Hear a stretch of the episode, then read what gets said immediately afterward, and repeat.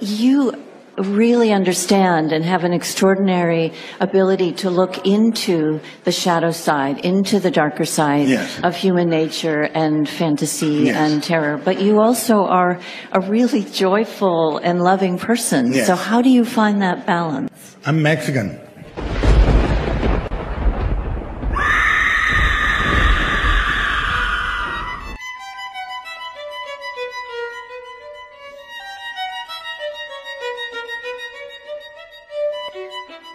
Olá, bem-vindo a Esqueletos no Armário, tu podcast de terror queer criado por três maricones morbosas.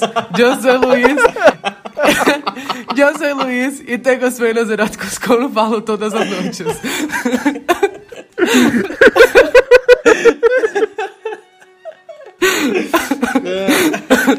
Eu sou o Álvaro e eu sou uma bomba relógio. Ah, e eu sou o João e eu também fico ardendo de tesão quando eu vejo o Ron Perlman vestido de Hellboy. Ia fazer uma piada aqui, mas eu tô na minha era clean. Faça piada, faça Tem uma piada. piada envolvendo aquela mão grande dele. Vocês sabem pra onde se ia. Y hoy vamos a hablar de la icónica filmografía del director Guillermo del Toro y su pasión por las historias monstruosas. No, brincadeira. em português, em português. Ai, que ódio. Hoje estamos aqui para falar sobre a filmografia do Guilherme Del Toro, episódio sem spoilers, importante a gente falar. A gente vai relembrar os principais filmes do Guilherme Del Toro ao longo da carreira dele até 2013. E semana que vem a gente tem a parte 2 do nosso especial sobre o Guilherme Del Toro, que a gente vai falar com um pouquinho mais detalhes sobre os últimos três lançamentos dele, que é Colina Escarlate, A Forma da Água e O Beco do Pesadelo, que foi o lançamento mais recente do Del Toro antes do Pinóquio. Mas nesse episódio, a gente começa lá nos anos 80 para investigar um pouquinho sobre a vida do Del Toro no começo da carreira e falar um pouco sobre o crescimento dele como diretor até 2013 com o Círculo de Fogo. Mas enfim, é isso. Esse é o Esqueleto no Armário especial Guilherme Del Toro. Además, segundo deseo era no volver a reprobar geometría. Entonces déjame decirte que un pentágono mágico no tiene cinco lados. Eso que dibujaste tú ahí tiene seis. Y se llama hexágono. Ah, o Guilherme Del Toro, ele nasceu em Guadalajara, no México. E ele foi criado pela avó dele. E desde pequeno ele foi desenvolvendo o interesse dele por cinema. Ele gostava muito de filmes de terror. Então, crescendo na adolescência, ele fez um curso de eh, maquiagens e efeitos visuais com o Dick Smith. Pra quem não sabe, ele é o responsável pela maquiagem do Exorcista, do Don Corleone no Poderoso Chefão, né? Aquela, ele que envelheceu Marlon Brando, ele que é responsável também pelo visual icônico do Robert De Niro no Taxi Driver. O doutor aprendeu com ele e trabalhou durante 10 anos com maquiagem e efeitos visuais, até na metade dos anos 80 fundar é, a própria companhia dele, que é o Necrópia. E com 21 anos, ele produziu o primeiro filme dele no México, que é o Dona Erlinda e su Hijo, em 1985, e no ano seguinte, em 1986, ele dirigiu o primeiro curta-metragem dele, que é o Dona Lupe. O Dona Lupe, ele é um curta sobre uma senhora de idade que tem a casa invadida por dois bandidos. É um filme bem simplesinho. Ele acompanha essa senhora e dela vai se vingar dos caras, e daí tem sangue, tiroteio, e é basicamente um exploitation em 30 minutos. É um filme muito bacana, é um filme muito simples, mas que você vê algumas das coisas que o Del Toro vai usar ao longo da filmografia dele. Eu gosto muito de ver primeiros trabalhos, principalmente em curta-metragem de alguns diretores assim, porque você vê muito eles experimentando exatamente o que eles vão aperfeiçoar depois e também você consegue ver um pouquinho das, das referências dele. Ah, mas enfim, tem o filme completo no YouTube, se você nunca assistiu, se quiser assistir, é muito bacana. E então, no ano seguinte, ele dirigiu o segundo curta dele, que é o Geometria, que é muito bom. É o meu curta favorito. Do- Dos curtas do Del Toro é meu favorito. Que é ainda mais curto, tem tipo 5 minutos de duração esse. E é sobre. É uma adaptação de um conto que ele fez. Ele falou que é, ele queria gravar alguma coisa pra poder passar no festival da Cidade do México, de Guadalajara, não lembro qual que foi. Acho que foi de Guadalajara. É. Que ele queria. Ele, tava, ele era estudante de cinema, ele queria gravar uma coisa pra poder passar lá, então tipo, ele gravou no escritório do pai dele, com alguns amigos, a mãe dele tá no filme. E é a história desse garoto que é, Pra não estudar pra prova de geometria, ele decide invocar um demônio, só que as coisas não dão certo, né? É um curtinho de 5 minutos, é super engraçadinho. é, pega estudante de humanas, sabe? E é super engraçadinho, tem uma quantidadezinha de, de gore lá, que você percebe que tava treinando ainda. Tem monstros e tudo mais. E tem uma vibe meio creep show, de ser tipo aqueles finais irônicos, trágicos, engraçadinhos. E é uma coisa bacana de ver. Eu ver uma entrevista dele sobre esse curta. Que, enfim, ele fala sobre a experiência e tudo mais. Falou que foi uma coisa super agitada. Ele gravou no final de semana, correndo. É, ele dublou todos os personagens, então, tipo, é a voz dele lá. Eles falam um italiano que não é italiano, sabe? Ele queria brincar com isso. O filme tem, o filme tem umas referências do Mario Bava nas cores. É interessante vai ser isso que ele comenta que é, aquilo que o Luiz falou de você ver a gênese dos autores nos primeiros trabalhos deles. É, ele fala na, nessa entrevista que o esquema de cores que usa nesse filme é o mesmo que ele acabou usando em toda a carreira dele, que é contraste de vermelho com azul. Tipo, é que nesse filme é muito gritante, tipo assim, um holofote azul, um holofote vermelho. Só que é, tipo, é uma cor meio estranha, sabe? E nos outros filmes ele começa a, ele fala que brinca com isso com mais cuidado, né? Tipo, umas coisas mais sutis, a e tudo mais. Mas ele fala que tem gênesis de várias coisas nesse curta. Enfim, tem no YouTube, gente. É, tem 5 minutos, é super divertidinho ele, sabe? Ele adorava como o Bava usava as cores e a iluminação nos filmes dele, porque criava uma textura pro filme, né? E pros cenários e tal. E ele queria atingir isso no Geometria. E daí, eu gosto muito de ver as entrevistas do Doutor porque ele é engraçadinho e ele é um pouquinho ácido. E ele vai explicando, tipo, todo o conceito, tipo, da escala de cor e como ela vai criando a textura e vai criando profundidade, uma sensação estranha no filme. E daí no final da explicação dele, ele fala, aí você não vai encontrar absolutamente nada disso em Geometria, mas a gente tentou. ele é bem... ele é bem autodepreciativo. Ele é muito bonitinho. Acho essas entrevistas dele. mas é muito legal, é um curta muito legal. Um curta muito acima da média. Eu gosto que tem o, um trecho do, do curta que é a personagem da mãe, que é a mãe do Del Toro, ela tá assistindo o Exorcista na TV, só que não é o Exorcista. É uma versão que eles fizeram do Exorcista. só que tem, tocam, tipo, meio que um remix do tema clássico. E daí depois, quando o demônio se manifesta, é a Reagan. É muito legal. E tem um monstro zumbi, assim. É um, é um curta bem bacana, recomendo demais. Pô, alguns anos depois, ele viria a lançar o primeiro longa dele, que é um longa que acabou o filme tem um certo status de cult, foi lançado pela Criterion Collection. É, tipo, podemos dizer que esse é o começo da carreira dele mesmo. Que é o Cronos, que é um filme de 93. É, esse filme, ele vai contar a história desse senhor que é um relojoeiro, ele mora com a esposa e com a netinha dele. E, enfim, um dia ele encontra no meio de uma estátua de santo um objeto, uma espécie de uma maquinazinha em formato de escara velho, que ele dá corda nela, ela a máquina meio que fura ele com uma agulha. E depois disso ele percebe, tipo, começa a sentir sede de sangue e depois ele descobre que aquele objeto, na verdade, era um objeto criado por um alquimista para poder conseguir vida eterna. E que tem outras pessoas atrás desse objeto. Então, enfim, é uma história de vampirismo, o contador de Del Toro, o cara ficando sensível à luz e tudo mais. É, é, a primeira parceria dele com o Ron Perlman, se eu não me engano, que pra quem não reconheceu de nome é o Hellboy. É, ele tá muito gostoso nesse filme. E. é, assim, é, é um primeiro trabalho, tipo. É legal o filme. É um começo bem sólido, só que assim. É, primeiro que as metáforas do filme, tipo, são umas coisas bem na cara, tipo, o vampiro se chama Jesus, sabe? Tipo, é esse o nível que a gente tá lidando aqui. Ele literalmente morre e ressuscita. É, o filme se chama Cronos, tem, tipo, relógio em todo canto. O vilão do filme é, é um cara que a gente sabe sobre o nome dele, sobre o nome dele é Del Guardia, tipo, da guarda, e o sobrinho dele, que é o guarda-costas dele, se chama Angel. Então, tipo, Angel de la Guardia, sabe o nome dele? Mas é, ele não tava muito sutil nesse filme, sabe? E, e, nos filmes também tá tanto assim, mas esse aqui é mais descarado. E... mas até várias coisas que a gente ver nos outros filmes dele, tipo, a figura do monstro aqui é uma figura que é muito carismática, então, tipo, o vampiro ele é um. Ele é um senhor, que ele é um avô, ele é super carinhoso com a neta, ele ama a família dele e tudo mais. É, tem um processo de transformação bem gore no filme, tipo, que começa a arrancar a pele dele, porque começa a crescer nova pele por baixo, que é uma cena que é incrível, é arrepiante, mas é incrível. Tem essas questões visuais aí e tudo mais. É um filme, é um começo interessante de carreira, sabe? Tipo, não é um dos favoritos dele. A personagem da Netinha, tipo, é a personagem que, sinceramente, acho que podia ter Eu espero ter envelhecido a personagem, sabe? Porque a atriz é muito nova e ela parece nem que sabe que tá num filme, sabe? Tá só... Mas é sério, tipo, a criança, ela não parece que tá num filme, ela tá só tipo andando pra, pra cá, tá muito expressivo o tempo todo, sabe? Devia ter feito um pouco mais velho, sabe? Personagem com 12 anos, sabe? Acho que combinaria mais com a história.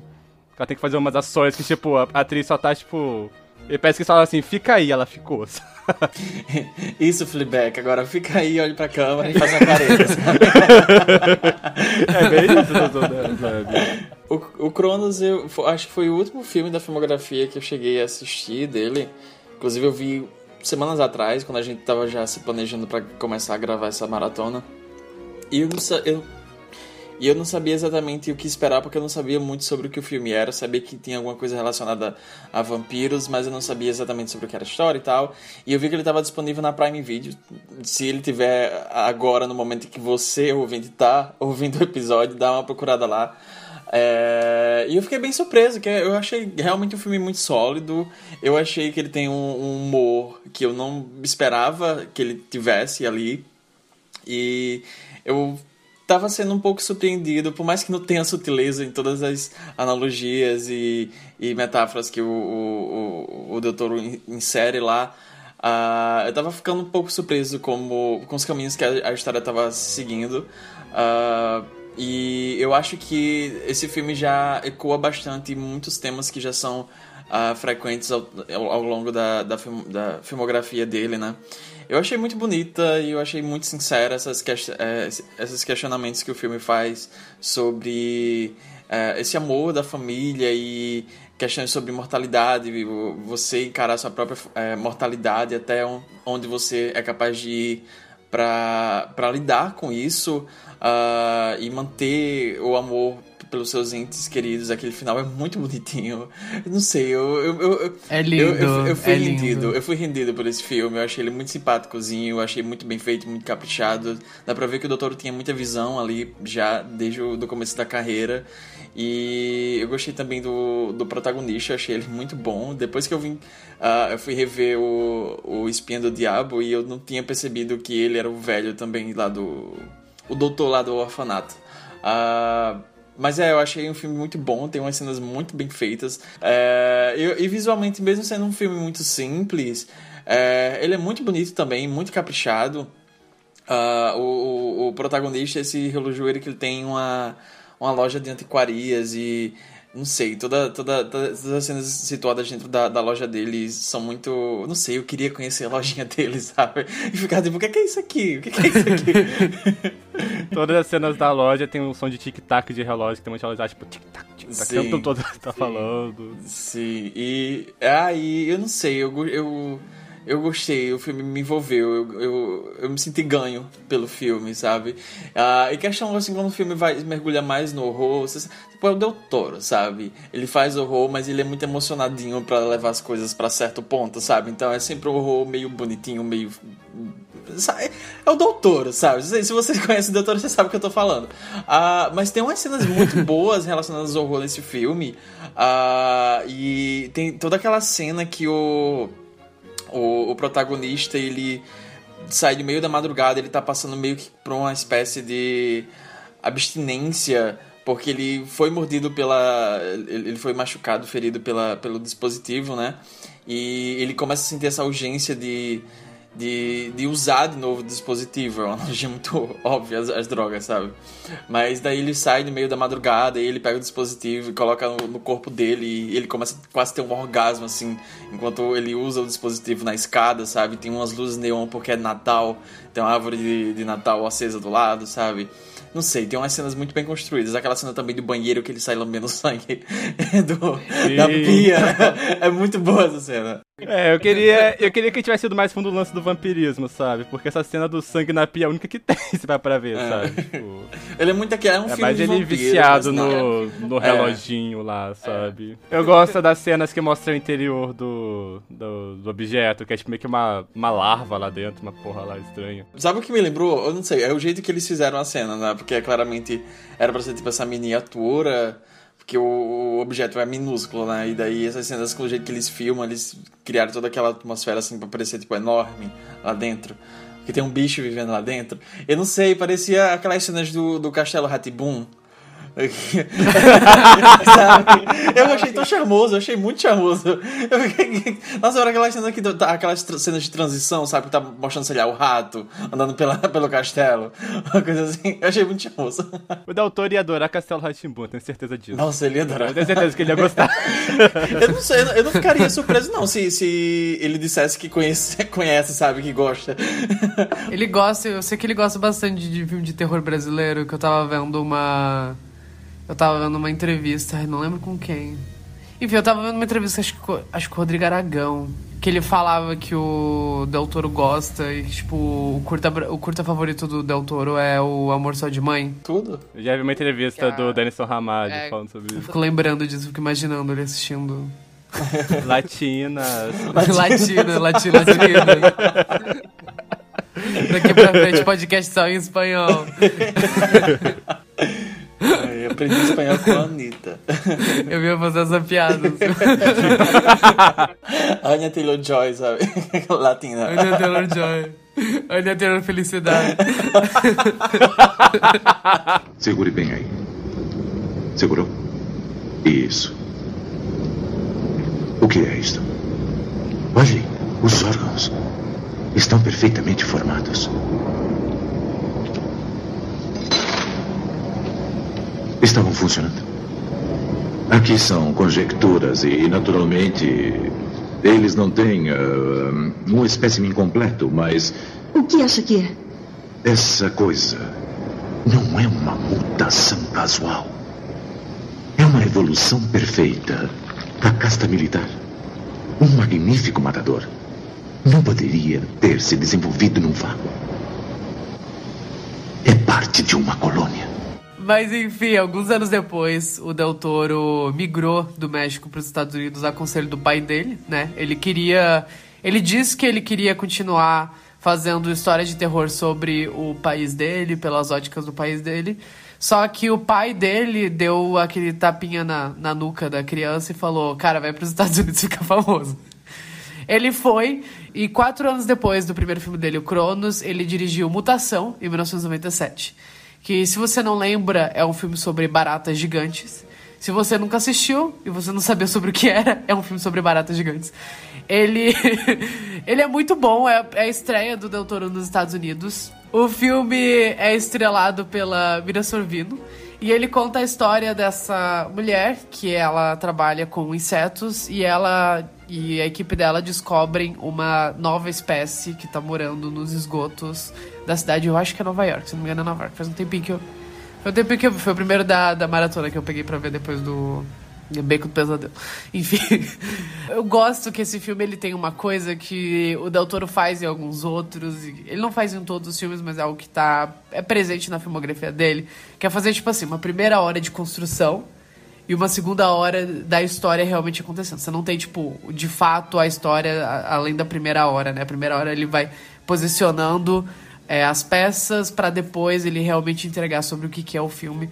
Eu gosto muito disso no Mutação. A primeira hora ela é muito lenta, mas eu acho que ela compensa depois da construção que eles vão fazendo de tensão, antecipação de você ver os bichos. E daí vem aquela segunda hora que é insanidade. A gente correndo no esgoto, é barata gigante, é explosão, é bueiro, tampa de bueiro explodindo e, e destruindo carro. É muito bom esse filme. Eu gosto muito desse filme. É um dos melhores filmes de monstros daquela década, provavelmente. Os anos 90 foram meio fracos de filme de monstro, mas esse é um dos melhores que teve. E é um filme meio esquecido da filmografia do Del Toro, né? Quando as pessoas elas vão é, pensar na filmografia dele, ninguém lembra de Mutação. Talvez seja um filme menos que as pessoas menos pensem, pessoas menos relembrem e olhem pra filmografia do Doutor e, e sequer lembrem que esse filme existe ou que ele dirigiu esse filme. Mas eu acho que vale muito a pena. É tipo Blade 2. É. Esse filme é melhor que Blade 2. que é muito bom também. Mas enfim, ele, ele, esse filme vale a pena ser redescoberto. Se o Esqueletos for a faísca que vai iniciar esse fogo. O trabalho é de vocês, sabe? É, eu acho que o motivo para esse filme ser tão esquecido é porque por muito tempo ele. O, o doutor não teve uma experiência boa em Hollywood, essa, sendo essa a primeira, porque ele teve a sorte grande de trabalhar pros Weinstein, sabe? E o filme foi produzido pelos Weinstein, e o filme foi picotado pelos Weinstein. Ele não teve tanta liberdade criativa quanto ele achava que teria, ou quanto ele merecia. E uh, o resultado final foi um filme muito é, sabe? E por anos a, a única versão que tinha uh, disponível era a versão picotada, sabe? Eu acho que foi só depois de 15 anos por aí que o doutor conseguiu lançar uma versão do diretor que era mais fiel à visão dele do filme, era um pouco mais longa também e tal. E vem já essa construção que o Luiz fala, a primeira hora ele vai construindo as coisas ao pouco, ele vai criando essa antecipação e daí ele entrega, sabe, na segunda hora. E é muito bom, esse filme é realmente muito bom. Uh, tem umas coisas que, mesmo sendo. Mesmo ele não tendo tido tanta liberdade criativa, ele fala que ele se arrepende muito de ter cedido bastante durante toda a produção do filme e tal. Ele abriu mão de muita coisa, uh, mas o coitado, né? Tipo, tem acabado de sair do México, tava querendo ganhar um dinheirinho, fazer o nome dele, sabe? E acontece. Mas ainda assim, apesar de tudo, é um puta filme, tem umas coisas absurdas nesse filme. Se você for procurar Uh, alguns detalhes dele falando sobre o processo criativo e você for procurar os rabiscos dele no, nos diários que ele mantém uh, é tipo absurda a visão que ele tinha para esse filme e como ele assim tipo como ele o processo criativo dele em todos os filmes basicamente né? É uma coisa que ele é muito milimétrica e ele pensa em tudo absolutamente tudo. Esse filme tem umas sacadas de direção incríveis tem uma tem uma cena que é tão absurda. Tipo, eu duvido vocês assistirem esse filme e seu queixo não cair durante essa cena. Uh, não vou dar spoilers que a gente tá evitando isso, mas. Mas. mas quando você assistir o filme, você vai saber de que cena eu tô falando. A do metrô? É. É. é boa. É boa. É boa. É queixo no chão, mijo é na cozinha, mijo Cara, na televisão. Esse filme tem muitas cenas boas, tipo, sério mesmo. Aquela é cena bom. da igreja. Da, da... É, nossa, é bom demais. Pelo amor de Deus, sabe? Cara... É muito bom, muito bom, muito bom. Assistam esse filme. Eu gosto muito do, do visual do filme. Ele ainda não é um visual tão rebuscado quanto ele ia apresentar depois no resto da filmografia dele, mas tem muitas coisas lá ele brinca, ele sabe brincar com o visual, ele sabe quando não mostrar, ele sabe quando mostrar, ele sabe como utilizar a imagética dos monstros para criar um desconforto no público, porque você não vê como eles realmente são até ali faltando, sei lá, ali uma beirando uma hora de filme quando finalmente você vê o bicho completo, é um negócio super desconcertante essa cena que o João tava falando. Mas esse filme eu, eu gosto muito dos contrastes também, tem umas cenas muito claras, muito limpas, para contrastar também com a segunda hora de filme que é muito escura, toda muito azulada, é quando eles vão pro, realmente pro, pro sistema de esgoto, pro metrô abandonado do, de Nova York, lutar com os bichos mesmo, que é muito legal. Uh, tem aquela cena no começo que eles vão, acho que é tipo num orfanato, tem é um quarto todo branco com umas camas com véis em cima, assim, é muito bonito. É, ele brinca muito com, com espelho também, tem uma cena que a Mira Sorvino vai tá conversando com o marido dela no banheiro, aquele cara gostoso que nunca mais fez nenhum filme na vida. Eu nunca vi esse homem em nada. Mas ele tá muito gostoso nesse filme. Corações. Eterno em nosso coração. Ele tá muito bonito nesse filme. É, e dela senta no colo dele e o rosto dos dois fica refletido no espelho do outro lado do banheiro. Gosto muito do. Eu gosto muito como ele usa todos os espaços para compor assim as cenas. Isso é algo que ele vai repetir ao longo da filmografia, mas eu acho que é muito forte nesse filme também, principalmente porque talvez tenha o primeiro filme que ele trabalhou com um grande orçamento, talvez, sabe? Porque o Cronos foi baratinho, o Cronos dá pra ver que foi baratinho. Ele, ele é um caprichado. Não, é, com certeza. E, e, tipo, dá pra ver que ele tenta se aproveitar ao máximo do que um filme de estúdio poderia oferecer a ele como um diretor. Então tem muitas cenas com chuva, tipo, cenográfica e tal, e é tudo muito bonito, ele brinca muito com o visual. Tem uma cena uma cena que tá chovendo e tem um neon, que é uma cruz em neon, sabe, na rua, e ele vai brincando com os reflexos e muito bonito, muito bonito esse filme. Tem uns... Ai, muito bonito. A própria cena das explosões no final é muito boa. É muito bom, muito, muito É engraçado. É, tem umas cenas que, tipo assim, o visual do filme no geral ele é muito anos 90, é aquela coisa meio pós-Seven, sabe? Sim. Que, que é, uhum. é, é, meio, é, é, muito artificial, mas ao mesmo tempo ele vai quebrando um pouco em algumas cenas essa, essa estética e é muito bonito, sabe? É, é quase como se ele tivesse desconstruindo essa, essa estética. Eu não sei explicar, é, é, é, legal como ele vai, ele vai sujando, porque no, no, final das contas esse filme é um filme B de monstro, sabe? Só que o, o doutor ele tem muita visão para brincar com, com isso e ele vai usando isso ao, ao, seu favor. Então é muito legal quando ele entrega um filme de monstros, uh, de baratas mutantes em 1997, sabe? Com uma estética meio pós-Seven. E aí o filme tem toda essa tem toda uma trama de investigação também. Então ele vai construindo dessa maneira, que era algo que estava muito em alta naquela época, mas ao mesmo tempo ele vai enfiando essas coisas mais grotescas de horror e de ficção científica no meio. Eu não sei, é quase ele vai criando um choque térmico entre essas duas coisas e funciona muito bem. Eu acho que isso tudo é um pouco de reflexo da, da forma que ele.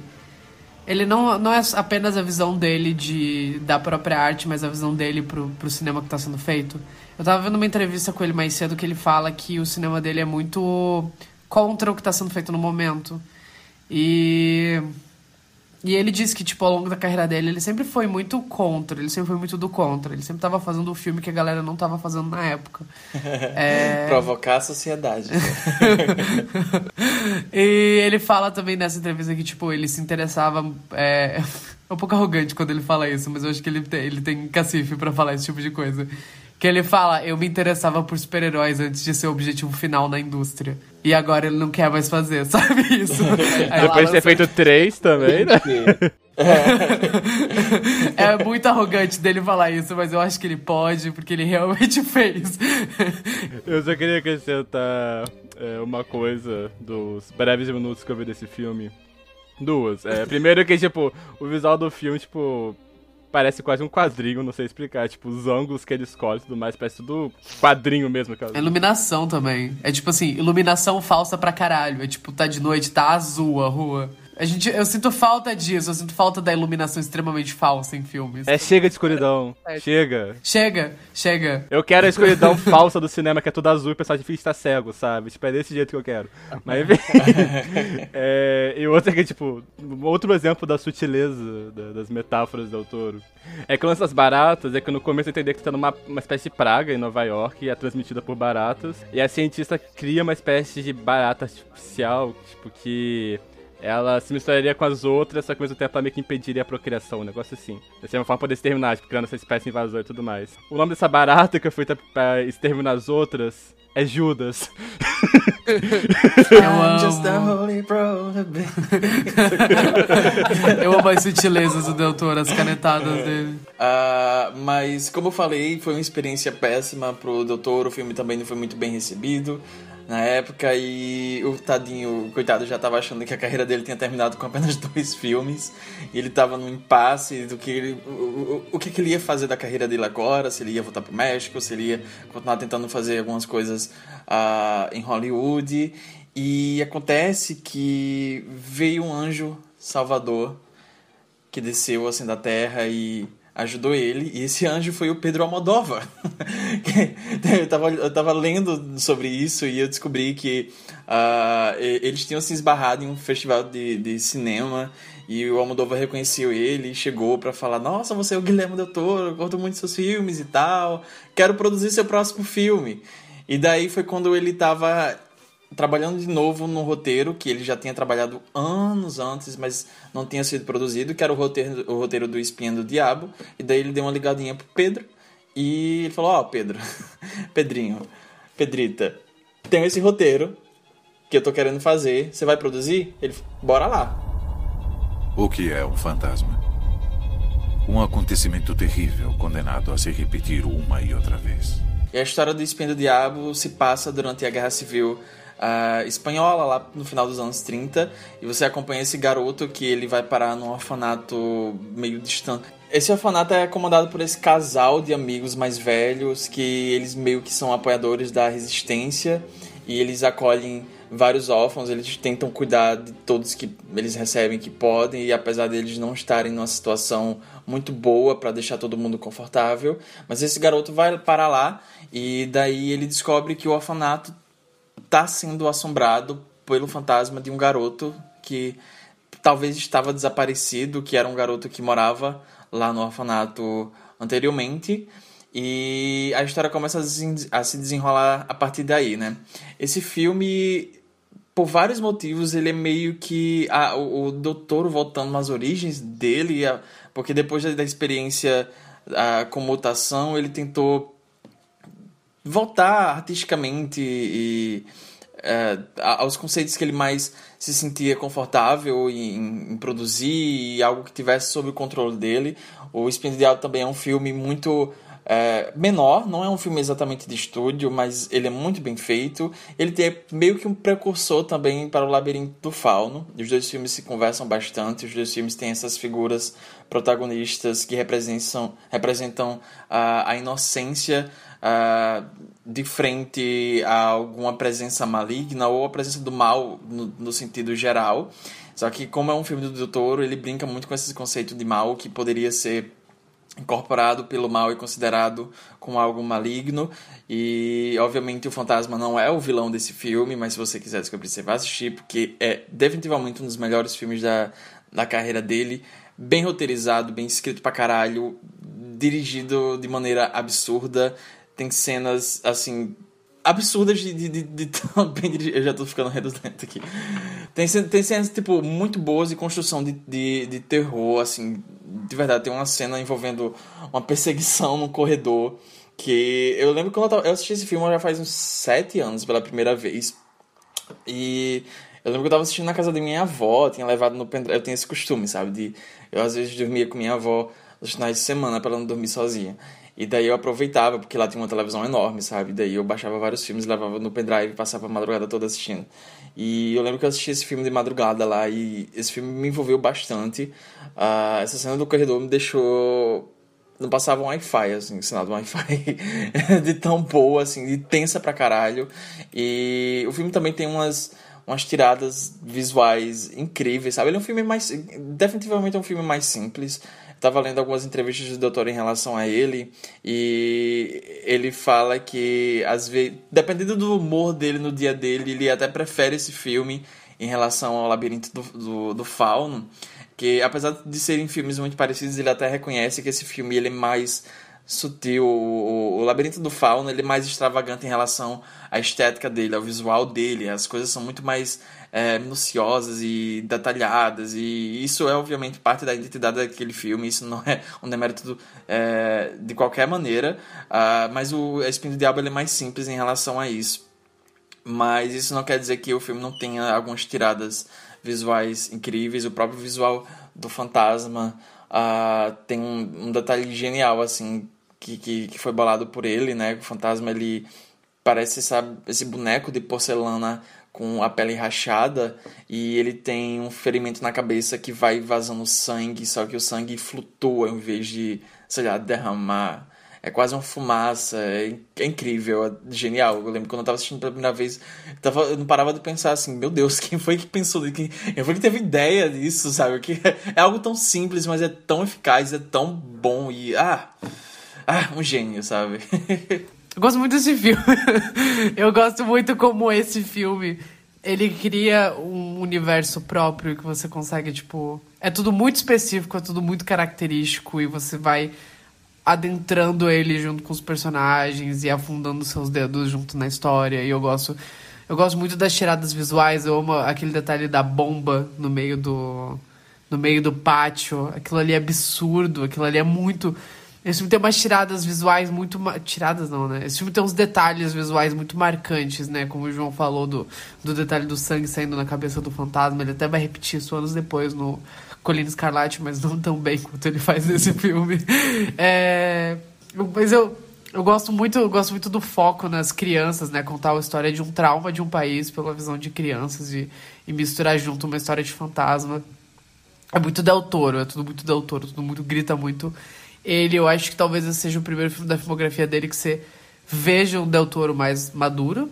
Eu vejo muita gente falando que, sei lá, ah, tal filme do Del Toro é o filme mais maduro dele, tal filme do Del Toro é o filme mais maduro dele, isso mas para se referir aos filmes mais adultos, mais recentes dele, principalmente o, o Forma da Água e agora o Beco do Pesadelo, mas eu acho que o Del Toro, o primeiro realmente filme tipo, maduro do Del Toro, que você vê o estilo dele, 100% aplicado ali, do jeito que ele é, sem interferência, apurado, sabe, com mais conhecimento de técnica e de cinema começa no Espia do Diabo. Eu acho que a partir dali tudo, tudo que ele fez foi genial, sabe? É, gosto muito dos primeiros trabalhos dele, mas a partir desse ali você vê, tipo, realmente o diretor nasceu, sabe? É divisor de águas, assim, na filmografia dele, esse filme. Sim, é muito bom, é muito bom. Esse é meio que a base do que iria ser o estilo dele depois, sabe? Tipo, essa ideia do conto de fadas macabro, essa ideia da visão dele sobre monstruosidade, que tinha no Cronos, só que aqui eu acho que tá um, pouco melhor trabalhada, sabe? Acho que justamente porque aqui, tipo, é muito a visão do outro, sabe? O Cronos é a visão do próprio monstro, no outro é a visão do outro. E enfim, é aqui que eu sinto que começa meio que a divisão entre as pessoas gostarem ou não do Del Toro, porque eu tava olhando, tipo, alguns comentários, algumas críticas e tudo mais, e eu percebo que tem, tipo, uma quantidade de pessoas que consideram o trabalho dele é, como sendo é uma fantasia muito besta. Eu vi várias vezes o termo é, infantil ou juvenil sendo usado, sabe? Tipo, como sendo umas fantasias que não são maduras. É, muita gente considera o sentimentalismo dele como sendo um sentimentalismo barato, sentimentalismo vazio e tudo mais. Que no geral são coisas que pessoas que gostam defendem justamente o contrário, sabe? Elas gostam da, da visão de fantasia dele, gostam de como ele é exagerado no sentimento dele. E esse aqui, tipo, é um que eu gosto muito desse filme. É um que melhora muito com o tempo. E essa questão das metáforas dele, tá né, melhor trabalhado. Isso aqui eu gosto muito da ideia de ser, tipo, esse lugar no meio do nada, com essas crianças que são órfãos e na maioria deles são filhos de pessoas que morreram durante a guerra, né? A grande maioria deles mortos pelos fascistas. Estão nesse lugar no meio do nada e tem essa bomba que pode explodir a qualquer momento, sabe? Tipo, essa ideia dessa bomba que tá silenciosa e pode explodir em algum momento, sabe? Pra mim é algo muito forte. É... Tem todas essas questões do, do autor ter essa visão dele de. Eu vejo vários comentários falando sobre que ele é muito cruel com as crianças, só que ele comenta que o grande ponto dos contos de fadas é que eles são aterrorizantes de certa forma, sabe? Tem que haver uma sensação de perigo. E ele, ele vai muito fundo nessa questão do perigo aqui, sabe? As crianças, elas não são imunes a coisas horríveis acontecendo. É, eu gosto muito de como ele dá muito destaque para elas também, sabe? Ele não é condescendente com as crianças, ele não subestima elas ou trata como sendo inocentes, muito bestas ou coisa do tipo. Pra mim, ele acerta muito ponto na hora de escrever esses personagens. Eu gosto muito do protagonista, os coleguinhas que ele faz lá, sabe? Tipo, aquele personagem que começa meio bully, o bully dele lá, que dá a entender no começo que pode ser a figura responsável pelo fantasma e tudo mais, só que ele desenvolve ao longo da história, que eu gosto muito. Essa questão da monstruosidade nem sempre ser ligada a uma ideia de feiura também, né? Com o caso do fantasma e o verdadeiro monstro da história, que no caso aqui é um plot twist. Não um plot twist, né? Mas sei lá, fica meio claro que aquele personagem não presta desde o começo, sabe? Mas enfim. É, e ah, esse filme é muito bonito. Esse filme, tipo, acho realmente muito emocionante falar com ele lida com esse ambiente que tem diferentes tipos de monstruosidade. A dona do, do orfanato é uma senhora que ela não possui uma perna, e ela tem uma certa vergonha disso e tudo mais. É, o marido dela. É, marido não, né? Tipo, cara que eles têm, eles têm um lance, eles têm um lance ali, é, sabe? Parceiro, É, sabe? Umas coisas ali. Que ele é esse homem que ele é muito bem quisto lá, só que ele se sente incompleto por uma razão, não vou explicar qual, vejam. Aí, é, essa figura do, do próprio fantasma, a figura do verdadeiro monstro da história, né, que seria esse outro personagem. E essas crianças que estão desassistidas, essas crianças que... figuras que ninguém quer de alguma forma, né. É, períodos de guerra acabam gerando esses órfãos que são pessoas que não necessariamente desejadas, mas ninguém sabe o que fazer com elas, sabe? Tem tanta escassez por aí, sabe? As pessoas estão preocupadas em salvar si mesmas, não se importam assim com as crianças.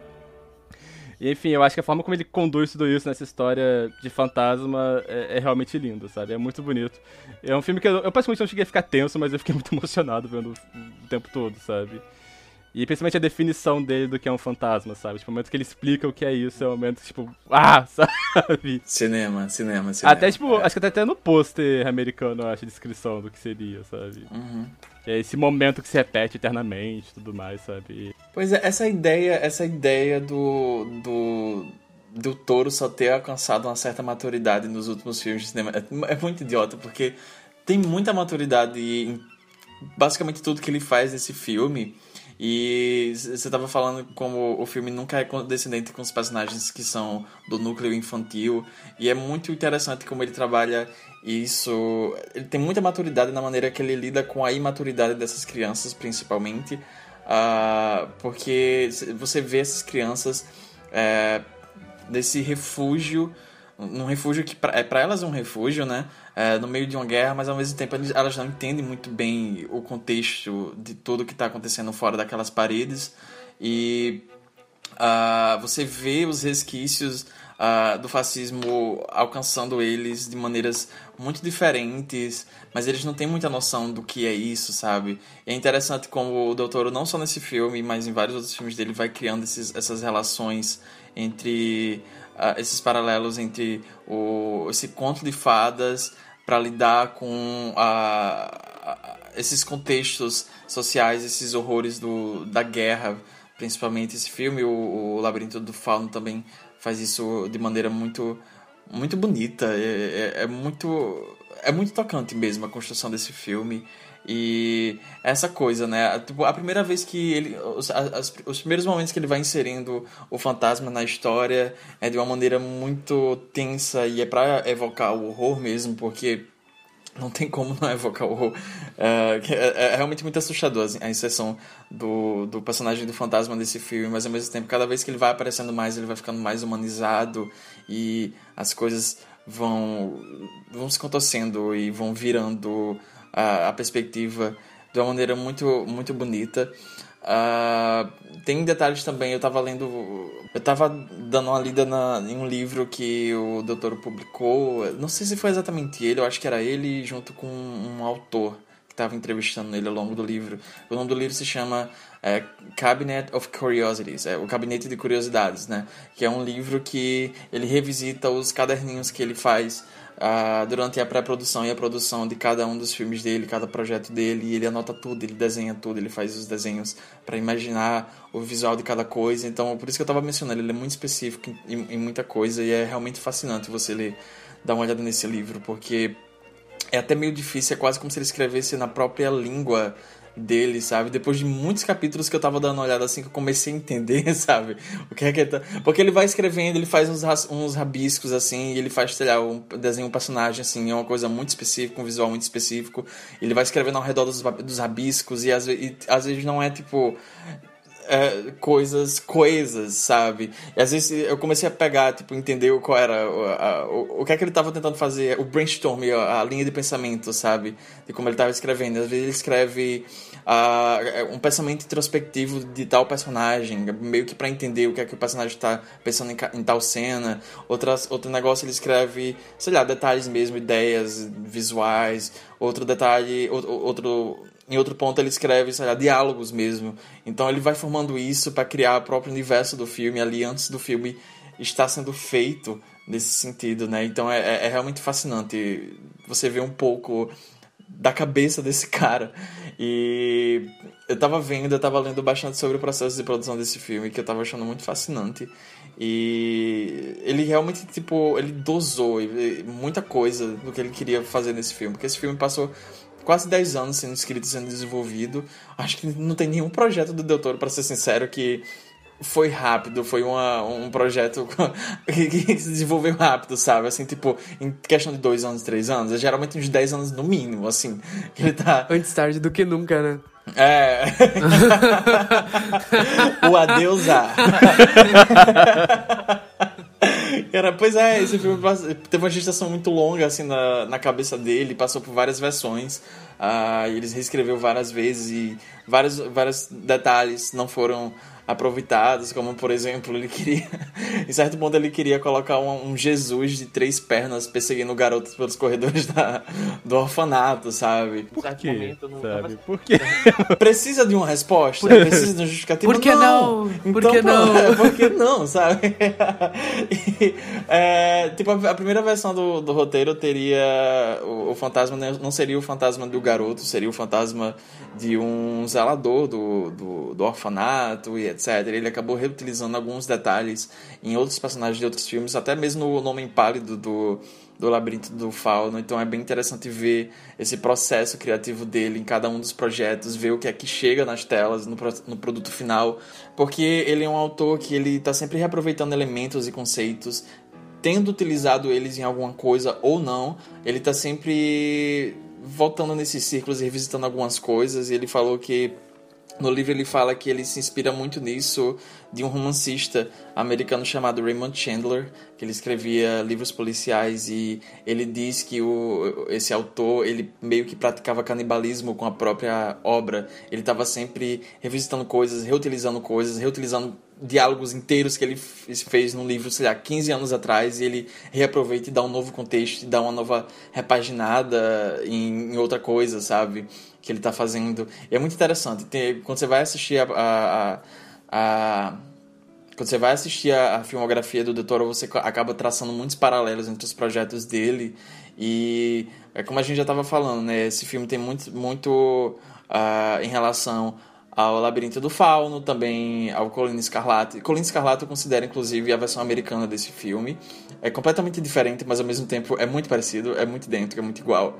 E isso não é uma crítica, eu adoro como ele conseguiu reaproveitar esse conceito e coisas que ele, elementos que ele queria discutir nesse filme, em um filme com um contexto completamente diferente, uma posição que ele estava muito diferente da que ele estava aqui na carreira dele e é eu acho inteligente, eu acho interessante isso. É, é meio que inspirador, sabe? Dá pra ver que ele tem muito afinco com algumas coisas e muita afeição com algumas coisas que ele trabalha. Ele tá sempre tentando revisitar para crescer como cineasta mesmo e não é como se ele tivesse apagando o que ele fez antes. Ele tá só ressignificando e utilizando outras coisas e criando coisas novas e tão geniais quanto.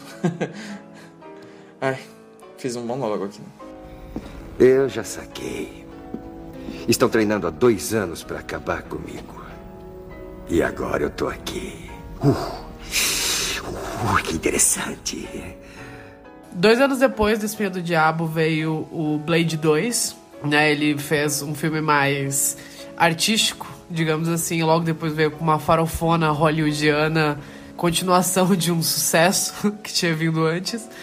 E é muito bom, é considerado por todos o melhor Blade, porque é o melhor Blade, mas a, como a, né, a competição não estava muito à altura. Não, mentira. O primeiro eu, Blade eu, é legal. Eu gosto muito do primeiro Blade. O, o terceiro é ok, é legalzinho também, sabe? É, a única coisa que eu lembro de Blade 3 é uma cena muito estúpida que, tipo, o personagem do Ryan Reynolds está sendo interrogado pelos vampiros. E aí ele solta alguma piada escrota do tipo, ai, mas eu não comi pão de alho e eu peidei agora, cuidado. Uma coisa assim, sabe? É a cara do Ryan Reynolds, esse tipo de piada. É, é. é a, cara, é a cara do tipo de piada de, de Deadpool, que a galera se rasga porque as piadas são geniais. E é tipo esse tipo de nível de piada pra baixo. Adivinha quem foi o diretor desse filme? Quem? David S. Goya. Ele, ele mesmo. O homem. Quem é? Quem é, gente? Esquadrão Suicida. Ah, ah, tá. Cara, o elenco desse filme é tipo. Os elencos de Blade no geral são meio aleatórios. Esse tipo. Não, não, não é no 3 que tem a Parque Pose? Parque Pose, Jessica Biel, Ryan Reynolds, tem Jesus. a Natasha Lyonne também, sabe? Verdade! Verdade, nossa. É tipo um Jesus filme que definitivamente existe e foi feito. foi produzido e lançado. O primeiro é legal porque é basicamente um Black Exploitation feito nos anos 90. Sabe? É legal. Ah, é bom. Eu gosto, eu gosto, eu gosto muito do primeiro Blade. Eu tava brincando. Aquela cena da rave de sangue, milhões. Milhões, milhões. milhões. Não conseguiram chegar perto daquilo ali, sabe? Até hoje. 22 anos depois. Você percebe que é um filme dos anos 90 com tema cena de rave. É, é. Assim. é o que tá faltando pro cinema renascer, sabe? Sabe? Sendo de rave ou êxtase sendo a droga da moda, sabe? Tipo, algum personagem, tipo, caralho, eu tô devendo porque eu comprei não sei quantos quilos de êxtase e eu não consigo pagar o traficante. É o filme dos anos 90, sabe? Foi uma cena assim, vai ter, provavelmente. Mas enfim, o Del Toro dirigiu Blade 2. que é muito legal. É um filme muito bom, um filme, muito, um filme de ação muito legal. Um filme de ação muito bacana. Talvez seja o filme menos Del Toro da filmografia do Del Toro ainda tem muita coisa do Del Toro nele. Eu particularmente gosto que ele reaproveitou muita coisa desse filme na série do Days Train, que ele veio produzir anos depois, em 2014. Tem muitos detalhes, muitas muitos coisas detalhes. que ele faz nesse filme que ele repetiu na série de TV depois. Não vou dizer ele... se é melhor ou pior, porque eu não. Eu, eu tentei rever a série para esse podcast, eu tentei. Eu não consegui passar do terceiro episódio. Porque envelheceu igual um chuchu no sol, sabe? Mas o piloto, dirigido pelo Del Toro, é legal, o piloto dirigido por ele é legal. Mas enfim, ele reutiliza muitas coisas desse filme. O lance da mandíbula do vampiro abrir, tem, a, tem cena de autópsia nesse filme também, que eles fazem uma cena muito parecida na série. É, eu gosto quando esse filme vai pras monstruosidades, sabe? Tipo, quando ele vai muito pra cenas de ação. É, elas são boas, são boas cenas de ação. Mas eu gosto que, tipo, ele realmente faz, fez um filme de vampiro que os personagens dissecam um vampiro, sabe? Pra tentar descobrir o que tá acontecendo. Ele tem aquela boca estranha que abre, que é uma coisa super do Del Toro. Parece super... a boca do predador. É, muito bom, é muito bom, é muito bom. Cara, eu amo que esse filme, ele, tipo, ele fala abertamente assim, cara, olha, eu só fiz esse filme pra poder fazer Hellboy, sabe? meu agente ligou pra mim, meu agente literalmente ligou pra mim. Você quer fazer Hellboy? Quero. Então você vai ter que fazer Blade, sabe? Porque ninguém vai te contratar se você não fizer Blade. Então aceita fazer o Blade 2, que você vai fazer seu projeto dos sonhos. Foi basicamente esse caminho, sabe? Mas eu gosto que mesmo sendo tipo, ele tava lá tipo, ok, vou fazer minha hora aqui, sabe? Só pegar meu dinheiro, pegar meu crédito no IMDB. Mas ainda assim ele, ele coloca muito da identidade dele é muito legal. Eu, eu tava lendo que ele que ele chegou, tipo, lá no set, assim, pra... ele chegou na reunião de... Não, eu tava lendo que ele chegou pra, tipo, fazer uma reunião, né, com os produtores, e o Wesley Snipe também tava lá, e daí ele chegou e olhou, assim, pra cara do Wesley Snipe e falou assim, pô, olha, eu não entendo. Eu não entendo Blade, sabe? Eu não tô aqui pelo Blade, eu tô aqui pelos vampiros. Então você faz o que você acha melhor pro seu personagem, já que você conhece ele melhor. E eu vou fazer minhas coisas com vampiro aqui. Foi basicamente isso que ele fez, sabe? Mas muita coisa que ele queria fazer no, Blade 2 e até mesmo no Cronos, a toda a pesquisa em relação ao vampirismo e essas coisas assim. Ele acabou reutilizando no Blade 2 e as coisas que ele não conseguiu fazer no Blade 2 ele acabou ressignificando para fazer o The Strain. Então, essa conversa da, da filmografia dele tá sempre se reutilizando e. Enfim, todo aquele discurso, aquele monólogo que eu acabei de fazer. Mas enfim, Hellboy. Hellboy. Aquilo que você falou sobre a gente morar em qualquer lugar. Qualquer lugar. Você e eu. Vamos achar um lugar no campo. Ar puro, colinas verdes. Um quintal. Com muito espaço para correr. Vai ser ótimo para o bebê. Bebês bebês. Agora, o filme que provavelmente foi o filme que introduziu você, Del Toro. A franquia Hellboy, agora, a franquia não, a duologia Hellboy, né? Covardes, né? covardes, era pra ser uma trilogia. Podia ser uma trilogia. É, eu fiquei é. esperando muito um terceiro filme, tá? Quando eu era mais novo, porque eu era muito viciado no meu DVD pirata de Hellboy 2. Eu amava, eu amava Hellboy 2. A gente vai falar dos dois Hellboys aqui em sequência, eu sei que eles não vêm em sequência na filmografia. O primeiro Hellboy de 2004 e o segundo, o Exército Dourado, é 2008. É, são filmes muito bons, são filmes muito bons, filmes que envelheceram muito bem. É, eu gosto muito de Hellboy 2. Eu era viciado em Hellboy 2 quando eu era criança. Eu lembro do filme lançando, eu lembro do pôster dele na locadora. Eu lembro de super empolgado pegar porque eu gostava muito do primeiro Hellboy, porque eu era criança de monstro, eu adorava monstro, eu adoro monstro até hoje. Eu gostava muito dos pra esse filme. E eu passei um fim de semana vendo esse filme até decorar. E daí eu fiquei, né, passei a minha adolescência barra vida adulta sem nem pensar na existência desse filme quando a gente foi rever pro assistir os filmes pra esse especial. Eu me surpreendi com o quanto eu lembrava do primeiro e do segundo Hellboy, ah, tava vindo as cenas assim na minha cabeça, tipo, eu sabia exatamente o que, que ia acontecer, assim, das batidas da cena, lembrava de algumas frases dos personagens. Eu é, revi esse filme direto. Eu lembro de que eu ficava assistindo no DVD do Hellboy 2, tinha aquela parte de extras do DVD. Vocês lembram disso? Era tão bom, né? Era tão legal. DVDs, eles vinham recheado de coisa, de, de incentivo, sabe? O meu era pirata, não tinha isso vinha não. com conteúdo quando você alugava. Ai, olha, eu só, eu só comprava pirata também, porque enfim, eu moro no interior e eu sou pobre. Então eu ficava torcendo toda vez que eu ia na feirinha e eu fazia, eu literalmente todo domingo, que a feira daqui era todo domingo, né? E daí eu passava a semana todinha, tipo, pedindo dinheiro para todos os meus parentes, tipo, me dá dois reais, me dá três reais, me dá um real. E eu juntava dinheiro para todo domingo ir na feirinha e literalmente fazer uma feira de DVD, sabe? Só que eu ficava torcendo pra, tipo, quando eu comprava DVDs que não eram, sei lá, dois em um, três em um, porque era a melhor pechincha que podia se ter nos anos 2000. Era esse tipo de DVD, sabe? Obrigado, pirataria. Mas eu ficava torcendo para quando eu pegava DVDs individuais, assim, eles serem tipo uma cópia do DVD original, só pra ter os extras, sabe? Eu odiava quando era só tipo filme que começava a tocar. eu literalmente gritava assim pro céu: Não! Às vezes eu comprava DVD repetido, tipo de filme repetido, só pra ver se eu pegava um com o original. Eu era, eu era maluco desse jeito, sabe? Era a roleta russa, sabe? Você pegava o que escaneava todos os extras ou era aquele gravado no cinema, com gente tossindo, com gente rindo no fundo, sabe? Exato. Eu já comprei um. Nossa, esse. Eu comprei um, acho que do Shrek 3, quando era criança. E o filme, tipo, não tinha nem idioma e nem linguagem e nem legenda em português, sabe? Aí a única opção em português eu botei era português de Portugal, sabe? Eu tava lá o. Velho, mas onde arrumaram essa porra, sabe? De onde escanearam esse DVD?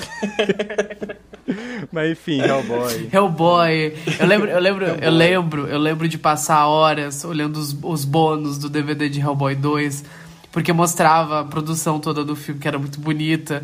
E eles construíram aqueles cenários. Eram cenários de verdade. E é um negócio assim que você olha e você fala, meu Deus, que absurdo! São cenários de verdade, essas coisas são reais. As pessoas estão lutando com pessoas vestidas de monstro. E são filmes muito bonitos, filmes muito charmosos até hoje. Tipo, tem CGI nos filmes, mas é muito mais quando são coisas que realmente você não consegue fazer. Mas tem muito efeito prático, principalmente o segundo, Hellboy. O primeiro tem bastante também. Mas você vê que tem um, tipo, um crescimento de orçamento do primeiro pro segundo.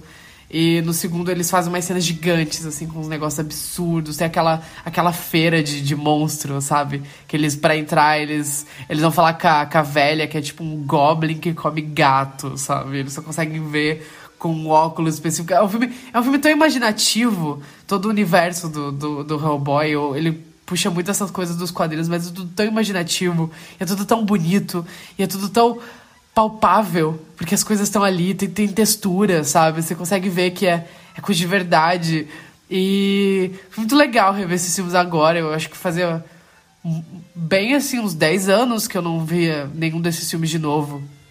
Eu peguei os dois para ver no mesmo dia e eu tava querendo criança boba, assim, tipo, babando na frente da televisão, me divertindo muito, porque esses filmes foram importantes para mim. Eu não, não sabia. eu não sei até que ponto coisas dos filmes são adaptação dos quadrinhos ou original Del Toro, mas é tudo, tipo, tão condizente com o universo que ele trabalha, sabe? Tipo, uma coisa tão... Você não consegue diferenciar umas coisas da outra. E, tipo, nossa, ele consegue incluir umas coisas muito mórbidas, e coisas muito trágicas, e coisas muito bonitas nesses filmes, sabe? Eu lembro que eu era horrorizado com aquele personagem do primeiro filme, que ele é um assassino que pra ele nunca perder as. pra ele nunca piscar, ele arrancou as próprias pálpebras, sabe? Uma porra assim. É, é aterrorizante esse, esse bicho. Foda. Isso daí é combustível de, de pesadelo, esse, esse, personagem. Esse personagem é pavoroso, essa criatura. Ele é mais segundo filme porque vinha mais que tinha DVD, o primeiro vinha mais na televisão. E eu lembro que o segundo filme, aquele filme, tipo, basicamente Shakespeare com monstros, praticamente, sabe? Toda aquela relação daqueles irmãos. E eles são irmãos gêmeos, então, tipo, tudo que acontece com um acontece com o outro. Então tem toda essa relação de que, ah, a gente não pode ferir ele, porque senão a moça que tá do nosso lado pode acabar se ferindo também. É... Toda essa relação meio trágica desses monstros estarem perdendo espaço nesse mundo cada vez mais moderno e tudo mais. Tem uma cena que me marcou muito, que é o momento que o, o vilão do filme, ele usa ele joga uma semente, semente se transforma num monstro gigante tudo mais, que o, que o Hellboy luta contra ele lá. E quando ele mata o monstro, o vilão fala algo do tipo, ah, é, esse era o último da espécie dele, você está vendo uma espécie toda sumindo na sua frente e tudo mais, sabe? Tipo, ele sabe pegar esse lado muito triste, muito trágico, ao mesmo tempo que ele consegue colocar ação e consegue te deixar maravilhado, porque ele monstro era lindo, sabe? Era um monstro, tipo, meio planta, brilhante e tudo mais. E enfim, sabe, esses filmes, tipo, é muito. São filmes muito blockbuster, mas que eles têm, tipo, toda a essência do autor, sabe? Que deixa. Que deixa os filmes deles. O que faz os filmes deles serem tão espetaculares e tão bonitos e tão fascinantes, sabe? Eu tava revendo, eu tava lembrando que quando eu era criança eu era muito obcecado pela cena das fadas do dente do Hellboy 2. Aquilo é material combustível de pesadelo. É muito assustador. O, o, design dos bichos é fofíssimo. É muito fofo. Eu fiquei com vontade de tatuar um. Eu achei muito fofo. É muito bonitinho. Por que você tem aquela porra fofa, Luiz? Ele é muito fofo. Eles, eles têm, tipo. Eles têm uma bocona que eles sorriem. É bonito, eu achei eles muito fofos, só que, tipo, toda a cena é muito apavorante, sabe? Quando eles vão comendo os. Esses filmes são muito cruéis, esses filmes são bem violentos, inclusive, de um jeito que eu não lembrava que eles eram. Mas quando os bichos vão comendo, eles vão puxando a pálpebra do cara e arrancando para comer, tipo, a cara dele por dentro, assim. É muito assustador ver aquele chumaço de, de fada do dente arrancando o dente do cara. assustador pra caralho. Tem umas coisas muito assustadoras nesse filme. Eu gosto como o Del Toro, ele faz, tipo, blockbuster e filme mais arte com a mesma intensidade, com a mesma paixão, sabe? Você consegue ver que, tipo, tá tudo muito... É tudo muito caprichadinho. E esses filmes são muito legais, esses filmes envelheceram muito bem. Eles provavelmente estão... Não, provavelmente não. Eles estão melhores agora do que eles estavam na época de lançamento deles. É, eles envelheceram como um bom vinho. Então, se você não assistiu Hellboy em um bom tempo, vale muito a pena ir atrás dos dois. E, pelo amor de Deus, eles precisam urgentemente fazer um, um revival dessa versão do Hellboy, do Hellboy com o elenco de volta. Teve aquela entrevista com o Perman que ele falou que ele tá há anos infernizando o Del Toro. Toda semana pedindo pra um Hellboy 3. Eu torço muito para acontecer. Todo Queria mundo indo encher o saco dele no Twitter, galera. Vai lá. Mutirão, mutirão, enche o Mutirão. saco do Del Toro. Ele, ele twitta bastante, ele tá sempre presente. Ele tá é no. Twitter porque não tá trabalhando, sabe? Não tá produzindo Montanhas da Loucura. Ele larga tanto projeto que ele pode ficar no Twitter por causa disso. A Bela e a Fera do Del Toro, quem lembra? Nossa, isso ia rolar. Ia, ia, ele que dirigiu a Bela e a Fera da Disney. Ele pulou fora do projeto. Por que será, né? Tô imaginando ele, sei lá, e o Brian Fuller se juntando, nunca fazendo mais nada na vida dele, sabe? Tipo, Eles nem, eles nem precisam, ele já tem, tipo, muito crédito, sabe? não, tô falando sentido de abandonar o projeto mesmo, sabe? Ele e o Brian Fuller, a dupla lá. E o Luca Guadagnino, sabe? Mas é que o Luiz falou, tipo, de que ele passear entre um gênero mais blockbuster e um gênero, aspas, artístico. Acho que é muito do fato de que as referências dele são referências que são consideradas baixas, né? Tipo, as referências que durante muito tempo foram consideradas que não era artístico o suficiente. É, é quadrinho, é filme de terror, é um cinema que é mais grotesco. É, ele tem pega muitas referências tá, de uma literatura mais gótica e tudo mais, tipo, coisas pulp, quadrinhos. É, quadrinhos na época que ainda não era tipo, uma questão dominante na, no cinema, na cultura e tudo mais. E ele usa isso pra poder fazer esses filmes, sabe? Acho que é por isso que ele consegue passear tão bem entre essas referências, sabe? Que as referências dele próprias já são consideradas referências não muito. Não eram muito aceitas por uma certa elite intelectual, digamos assim. E aí agora a gente vai pra, pra Hecatombe, pro, pro evento, pro filme definitivo, o filme que marcou o milênio, Divisor de Águas, o Labirinto do Fauno. Mi nombre es Ofelia. ¿Quién eres tú? ¿Yo? Yo. Yo he tenido tantos nombres. Nombres viejos que solo pueden pronunciar el viento y los árboles. Yo soy el monte y el bosque y la tierra. Soy... Soy un fauno. Eu acho que esse foi o filme que consagrou o Doutor de vez, sabe? Tipo, como sendo um diretor, aspas, sério, um diretor a se observar, coisa do tipo. Foi um filme que foi indicado ao Oscar e tudo mais. É, aqui ele retorna a esse cenário da Guerra Civil Espanhola. E aqui, eu não sei nem por onde começar a contar essa história, porque tem três pontos pra poder começar. Tá, é essa menina que a mãe dela tá casada com um general do governo franquista. A mãe dela tá grávida, é, como ela é uma gravidez de risco, ela e esse general, e estão em guerra, né?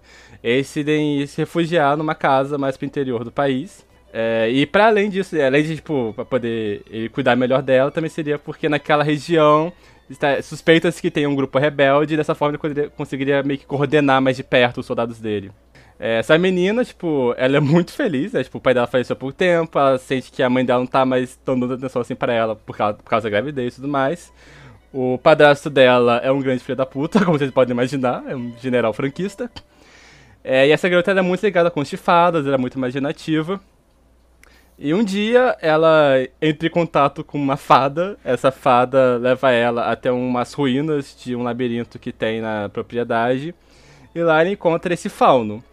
Esse fauno fala pra ela que essa história dessa princesa subterrâneo, que ela saiu da casa dela, quando ela subiu pra terra, ela ficou cega e perdeu a memória.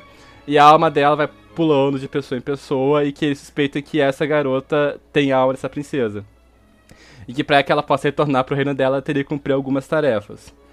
É, enquanto dessa história dela cumprindo as tarefas, tem a história paralela que é a dos soldados da resistência, né?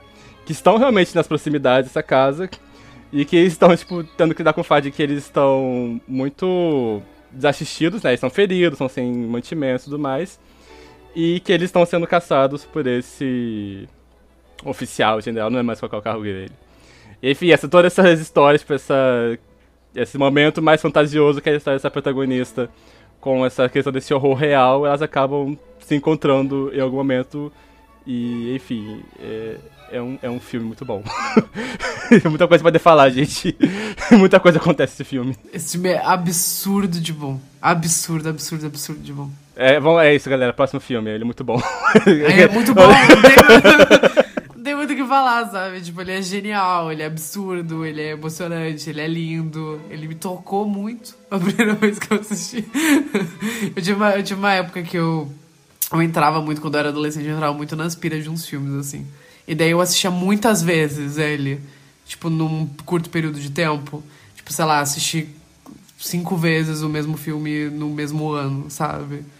Eu fazia muito, fazia muito isso. E o Labirinto do Fauno, a primeira vez que eu vi, eu fiquei tão descaralhado das ideias com o filme. Eu, eu comprei o DVD, eu lembro que comprei o DVD das americanas, eu tenho até hoje. Eu também e eu acho que ele nem, ele nem deve rodar mais de tanto que eu toquei esse DVD, sabe? Eu, eu assistia direto, eu emprestei para todo mundo. Eu levava pra escola e falava, você precisa assistir esse filme. Muita gente assistiu o Labirinto do Fauno nessa. Minha avó assistir esse filme, minha avó assistiu esse filme. Ela gostou. Acho que hoje em dia ela nem deve lembrar mais que ele existe, mas eu lembro que ela gostou do filme na época. Eu lembro que esse filme passava muito na, na SBT quando eu era pequeno. E eu lembro do comercial e falava, tipo, ah, sei lá, indicado ao Oscar, ou foi vencedor do Oscar. Eu não lembro se esse filme real chegou a vencer o Oscar. Estrangeiro, né?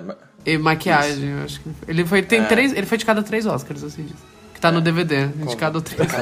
deveria ter sido indicado a mais. Uh, mas é, e ele vivia passando comercial na SBT e eu lembro que tinha essas cenas muito chamativas. Tinha a cena do, do homem pálido levantando as mãos com os olhinhos nas mãos e era tudo muito chamativo para uma criança que, que gostava muito de filmes de terror e de, de monstros, essas coisas assim, né?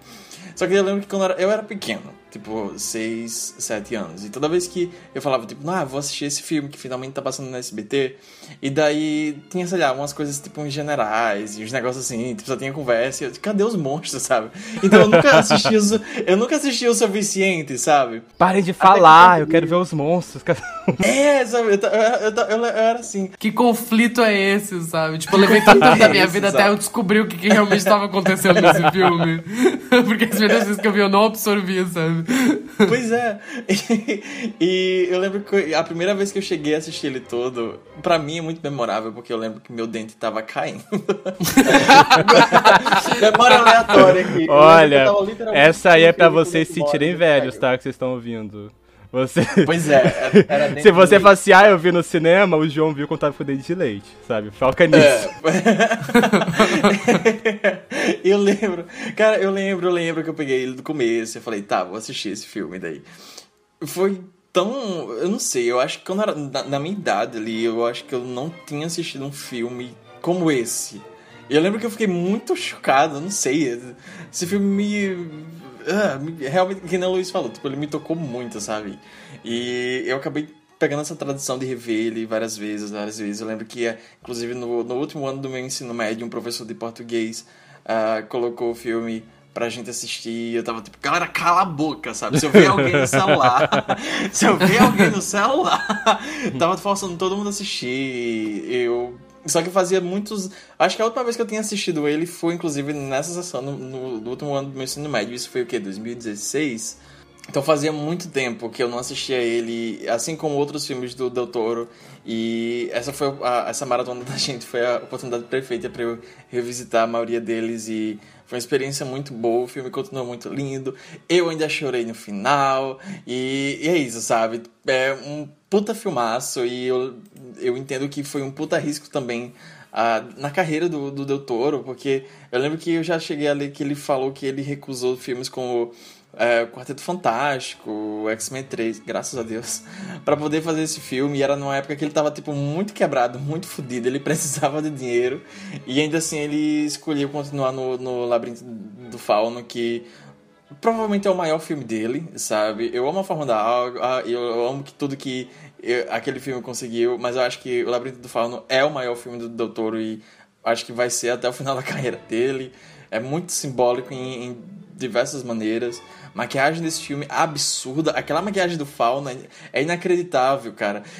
Olha, eu não acredito que. Eu não acredito que o Doug Jones estava realmente caracterizado, caracterizado daquela maneira, sabe? Enquanto eu não ver ele na minha frente, com dois metros de altura, o estamacão do, do Fauno, sabe? Toda aquela maquiagem, eu não acredito que aquilo tudo é real, porque é é absurdo, é surreal, qualidade finíssima. Eu acho que eu nunca tinha visto nada no cinema parecido como aquilo. Eu acho que é isso e várias outras coisas que tornam ele tão impressionante, principalmente para uma criança uh, como eu quando eu estava assistindo pela primeira vez. E, e, agora, como adulto, eu tô cursando audiovisual, eu tô aprofundando mais no cinema e esse filme ainda continua me chocando, sabe? Queria muito, meu sonho é assim conseguir fazer uma coisa um terço que esse filme é.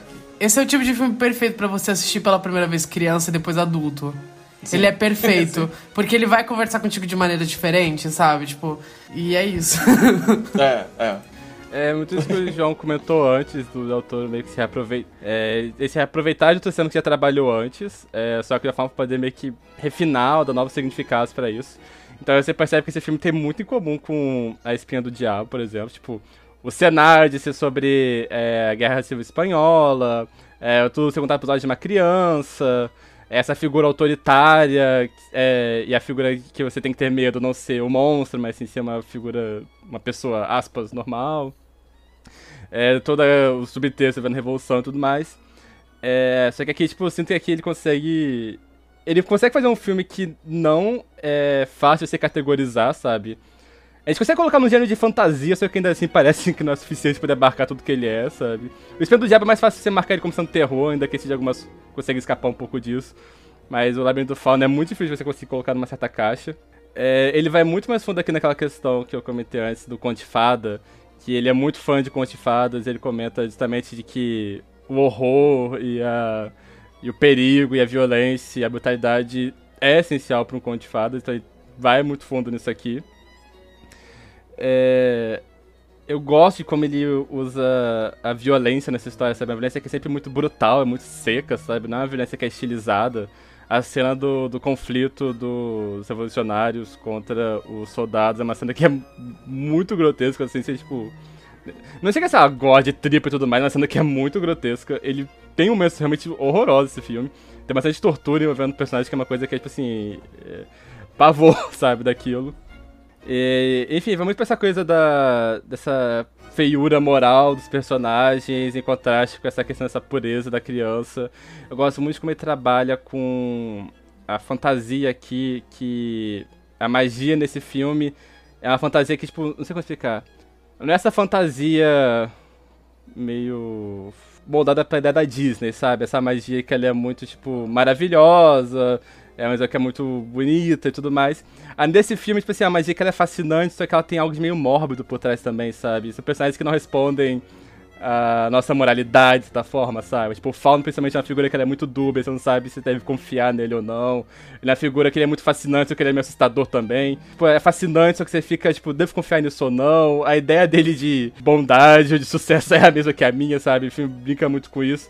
Ainda mais quando ele tá perto da criança, sabe? Tipo, porque tem, sei dois metros e a mina tá, tipo, pequenininha perto dele e tudo mais.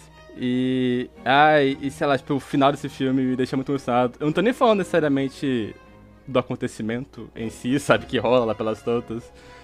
Mas, mais tipo, do momento no qual uma personagem fala pra outro personagem, ele nem vai saber que você existiu, sabe? Esse momento para mim é o momento que eu realmente fico arrepiado, sabe? Que é tipo, é. ah, sabe?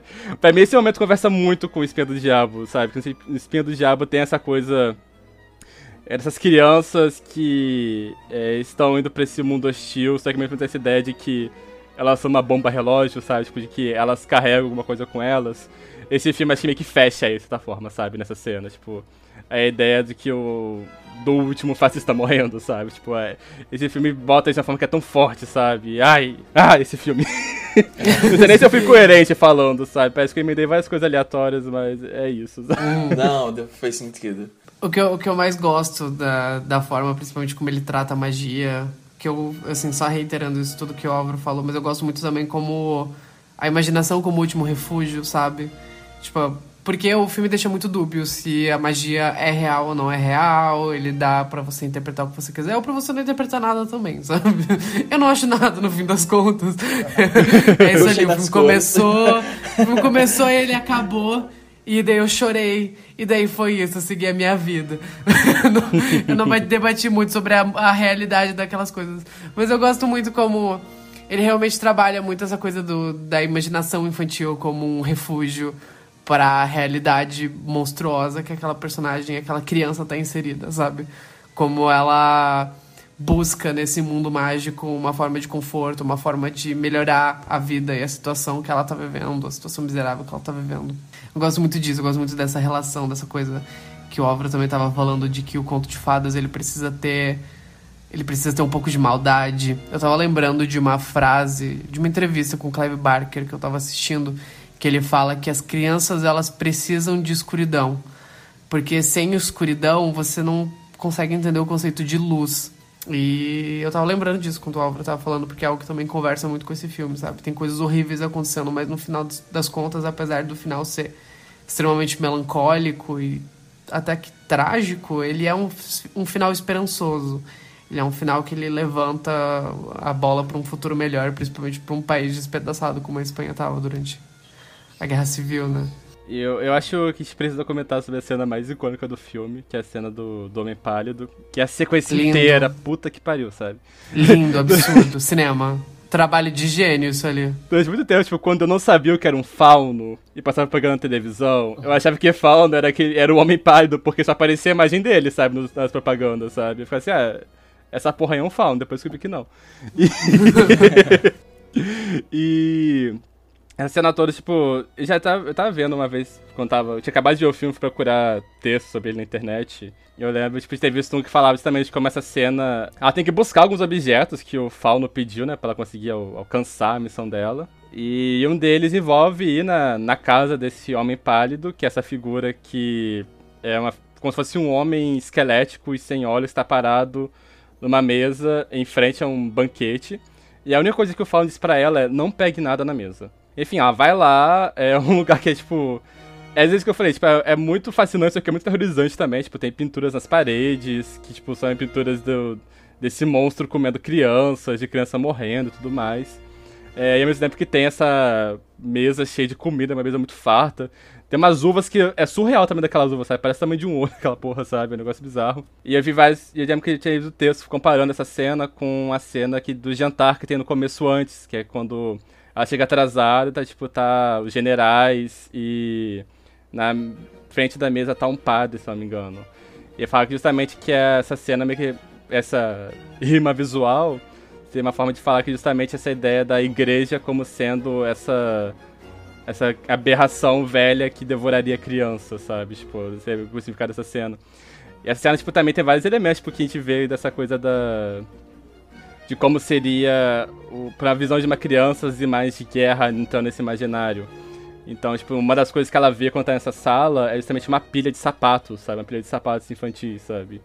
Que, enfim, essa imagem é muito, essa imagem é muito difícil olhar pra essa imagem não se lembrar daquelas imagens que a gente vê, tipo, sabe, do holocausto, a gente vê pilhas de roupas e tudo mais. É, essa imagem, essa criatura, como a gente falei, essa criatura esquelética que devoraria inocentes e tudo mais. E, enfim, essa cena é sensacional. É, pra além do simbolismo, é uma cena muito bem feita também, sabe? Ele comendo as fadas, que é muito nojento, aquela coisa toda. Uh, inclusive, ele insistiu pro, pro Doug participar do filme. Inclusive, o Doug faz, faz um papel duplo no filme, né? Já que ele faz o Fauno e também faz o Homem, o, o Homem Pálido.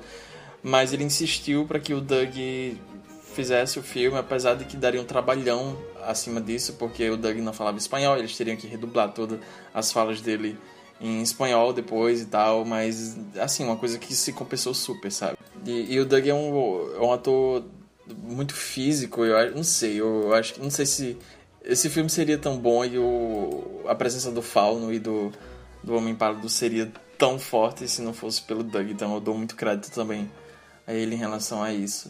Uh, eu acho muito bonito uh, nesse filme, é como o Luiz, o Luiz falou, né? Tipo, ele tem uma mensagem esperançosa no final das contas e eu gosto de como a Ofélia é essa figura trágica, mas ao mesmo tempo ela é um. Não sei se eu falo. Ela é um, eu ia falar ela é um mártir, mas aí se encaixaria com um spoiler.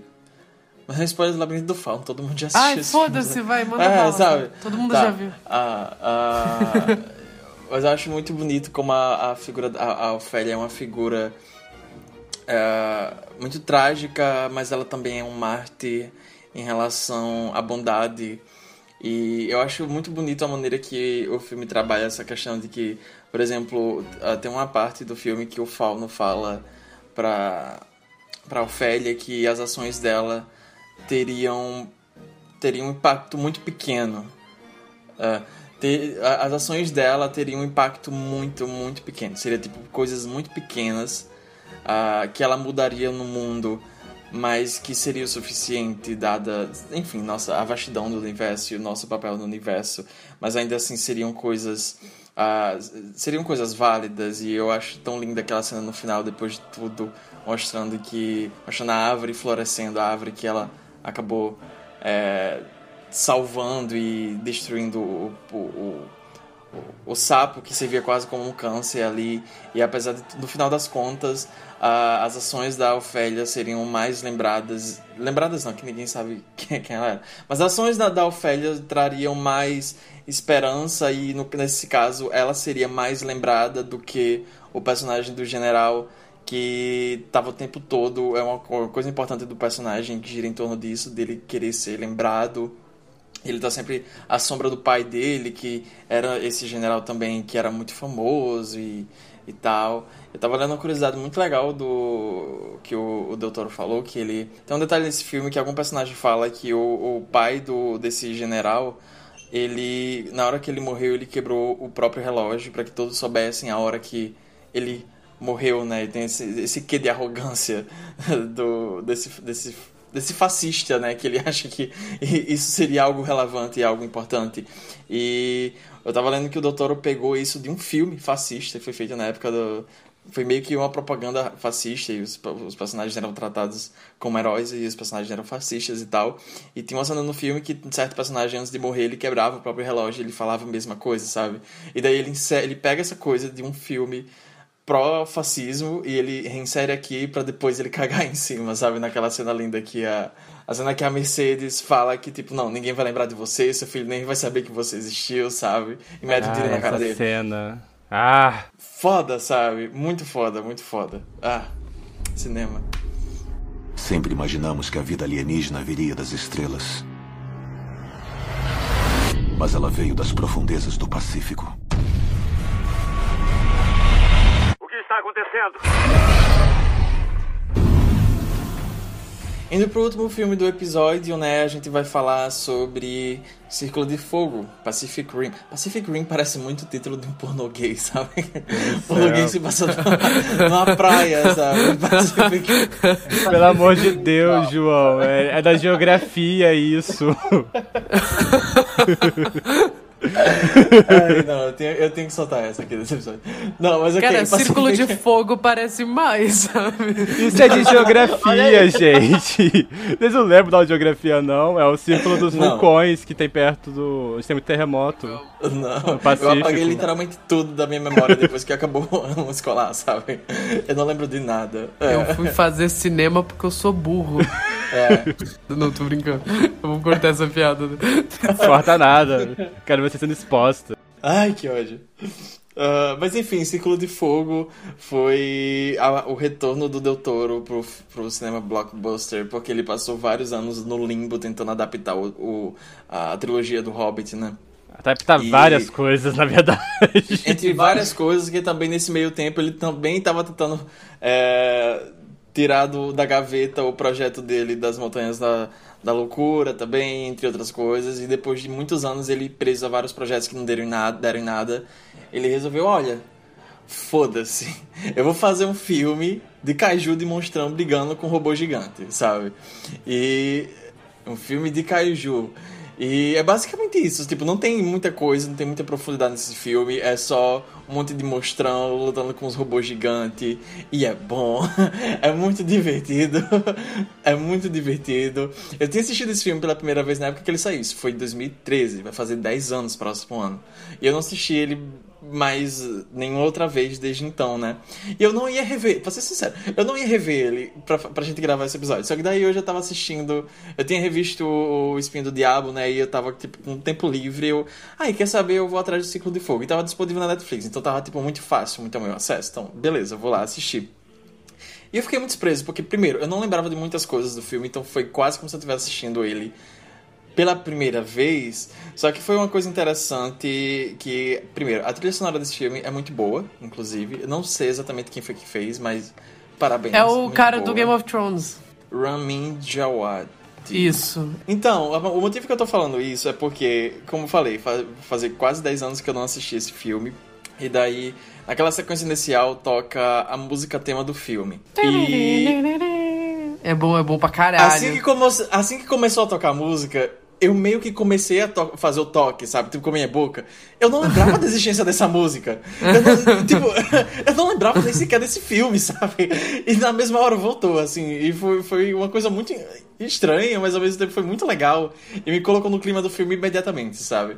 E. É, eu gosto muito de. Tipo, eu tenho uma coisa muito específica em relação a filme de monstro gigante e que é uma coisa meio decisiva para saber se eu vou gostar deles realmente ou não. Isso não quer dizer que eu odeio quase todos, tipo, não, eu acho, eu gosto, eu acho não? divertido e tal. Ah, os números dizem Mas... o contrário. Mas o que é bom para o moral, hein, João Neto?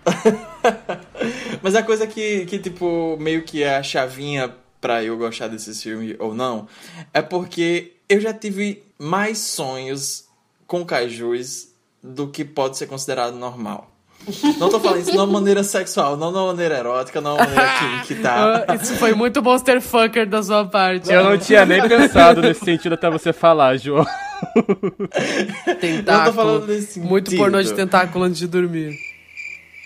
Silêncio. Clima tenso entre os brothers. Mas, mas é uma coisa que, tipo, eu não sei, eu acho legal quando eu tenho alguns pesadelos relacionados a monstro gigante, porque Obviamente eu tenho um pesadelo na minha perspectiva, como uma pessoa de é, 1,73m perto de um monstro gigante, né? Então eu gosto quando filmes de kaiju entendem de perspectiva e de escala. Eu acho que para mim é o que diferencia, sabe? O que faz uma experiência ser provavelmente muito melhor. É por isso que eu gosto muito do Cloverfield, é por isso que eu gosto muito do Godzilla também de 2014, que eu acho que ele acerta muito nesse sentido. E o Guilherme Doutor também entende muito disso e ele bota isso muito em prática nesse filme. Eu gosto muito como ele constrói toda essa grandeza, não só dos monstros, mas também dos robôs e principalmente da da pequenez do, de nós humanos perto dele, sabe? Ele entende muito de escala e eu gosto como ele filma muito algumas cenas em relação a isso. E é meio que você fica meio nem aquele meme da Aline do Borel, sabe? Olhando pra cima, meio encantado.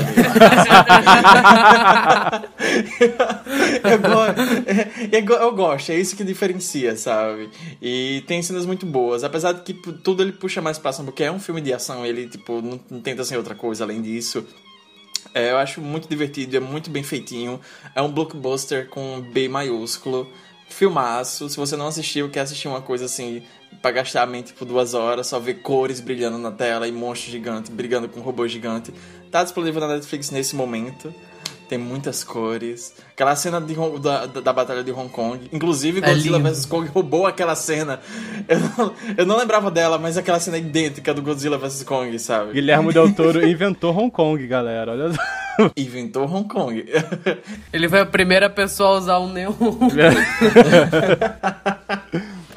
Mano, nossa, lembro até hoje que eu vi esse filme. Eu, eu fiquei sabendo isso, na verdade, porque eu lembro que na época eu não tinha nem sabido, nem tinha percebido que tinha lançado. Porque um professor de geografia no ensino médio tava falando mal do filme na sala. Porque tava falando sobre, tipo, relevo oceânico, ele usou o filme como sendo um exemplo ruim, sabe? Tipo, não, porque não é assim, você quer ser que lá. Aí eu falei assim, ah, que legal, vou ver esse filme. Aí eu fui no cinema. não, eu lembro, claramente ele falou, tipo, não, tem algum tipo de relevo, tipo, que vai rebaixando e tal. Aí ele falou assim, ah, que é uma descida muito suave.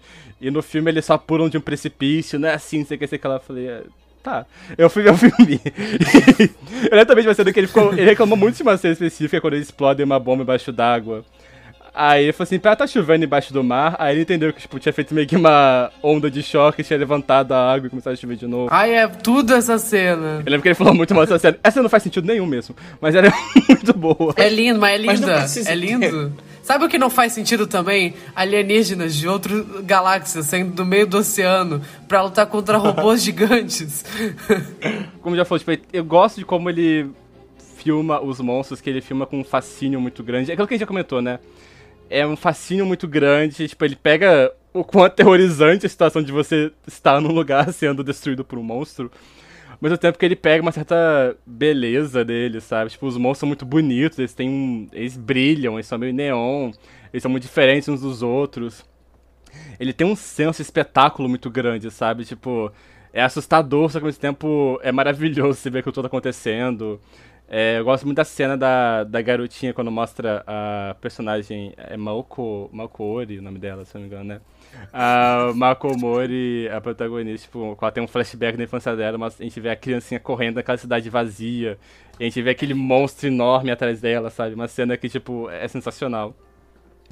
Eu, é, é saber ele sabe pegar o quanto é maravilhoso essas coisas gigantes, sabe? Essas coisas coloridas e tudo mais.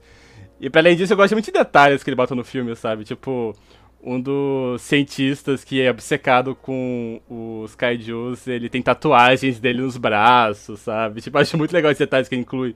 Mostrando que, tipo, é uma relação até. Essa relação é uma coisa que os próprios personagens do universo têm e tudo mais. E aí, enfim, eu gosto muito das cenas de luta quando eles estão. Quando o bicho sai voando e agarra eles.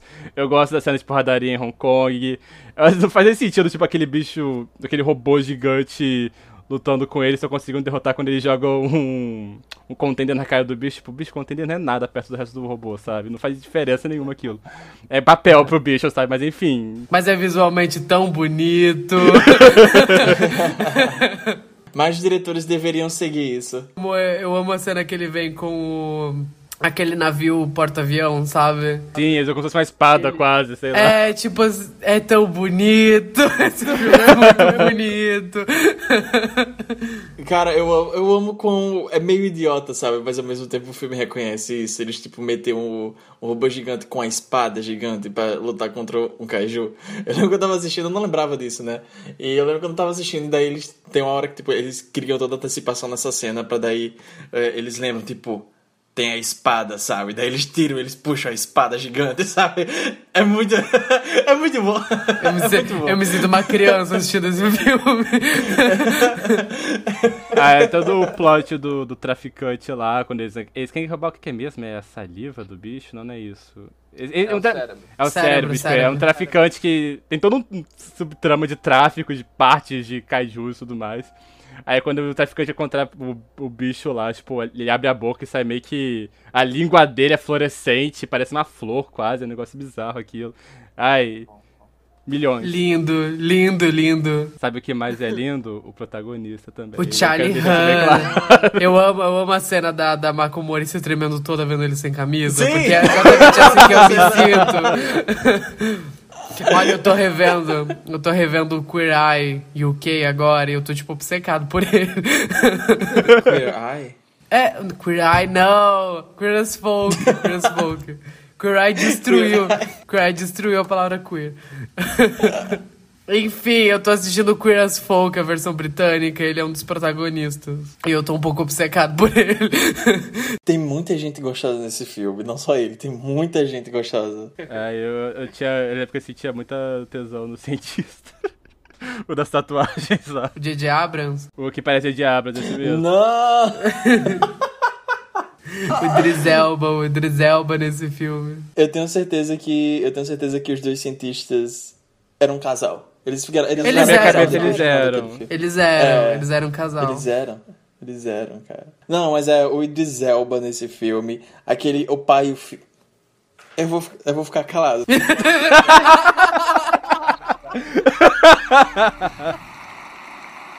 And the Oscar goes to Guillermo del Toro.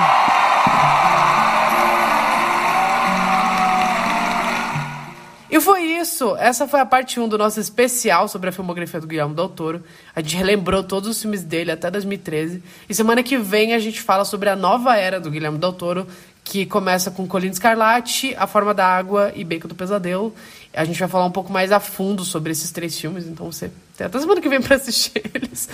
E eu espero que você tenha gostado. Esse foi Esqueletos no Armário. Você pode seguir a gente nas nossas redes sociais, arroba Esqueletos Gays no Twitter e no Instagram. E você pode me seguir também, arroba Machado LUE no Twitter e no Instagram. Eu sou o Álvaro, se vocês quiserem me encontrar no Twitter, a minha arroba é arroba Gueiracula98. Eu sou o João, se vocês quiserem me achar no Twitter, arroba JON3TO e no Instagram, arroba Joneto, underline 39. E es eso. La mujer piensa.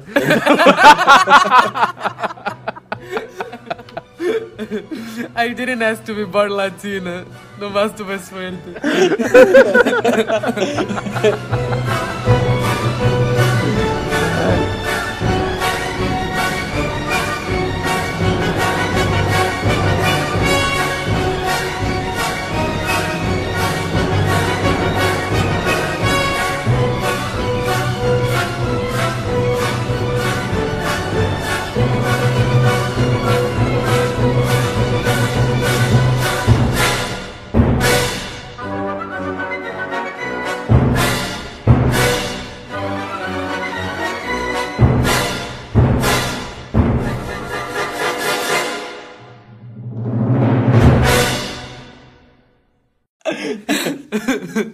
Eu passo mal, eu passo mal aquela. Porque toda vez que a gente entra nesse tópico, eu vejo algo relacionado a esse tópico da Anya Taylor Joy ser latina.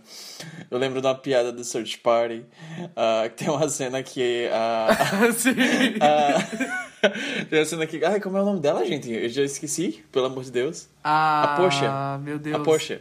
A Porsche, a, a, a Porsche. Porsche tá falando com um cara e a Porsche é uma atriz, né? E daí ela fala que ela tá tentando pegar. Não, ela já interpretou um, uma latina numa série. E daí ele fica tipo assim. Mas você, tipo, é loira, branca, sabe? Ela, não, eu sou ambígua. De olho azul. é, eu- não, eu sou. Eu sou uh, é, ambígua. Etnicamente É, ambígua. É, etnicamente ambígua, sabe? eu só lembro disso. Essa piada é muito boa. Ela é o Oscar Isaac, sabe? Véi, que ele é... o Oscar Isaac fazendo um russo no filme da Madonna, momentos. que filme? Aquele o é, Double, do Double E. Double E. Eu, eu, É um, esse- é um filme que existe. Existe, né? Ele foi Eu feito esquecido e ele completamente existe. da existência desse filme. Ele foi filmado Nossa, e ele foi cara. lançado. E ele está disponível nas melhores locadoras. Nossa, eu fiz esse filme pra roubar o, um, um Oscar e um Globo de Ouro do Elton John, sabe? Já que eles estavam concorrendo a canção original do Nossa. mesmo ano. icônico, icônico.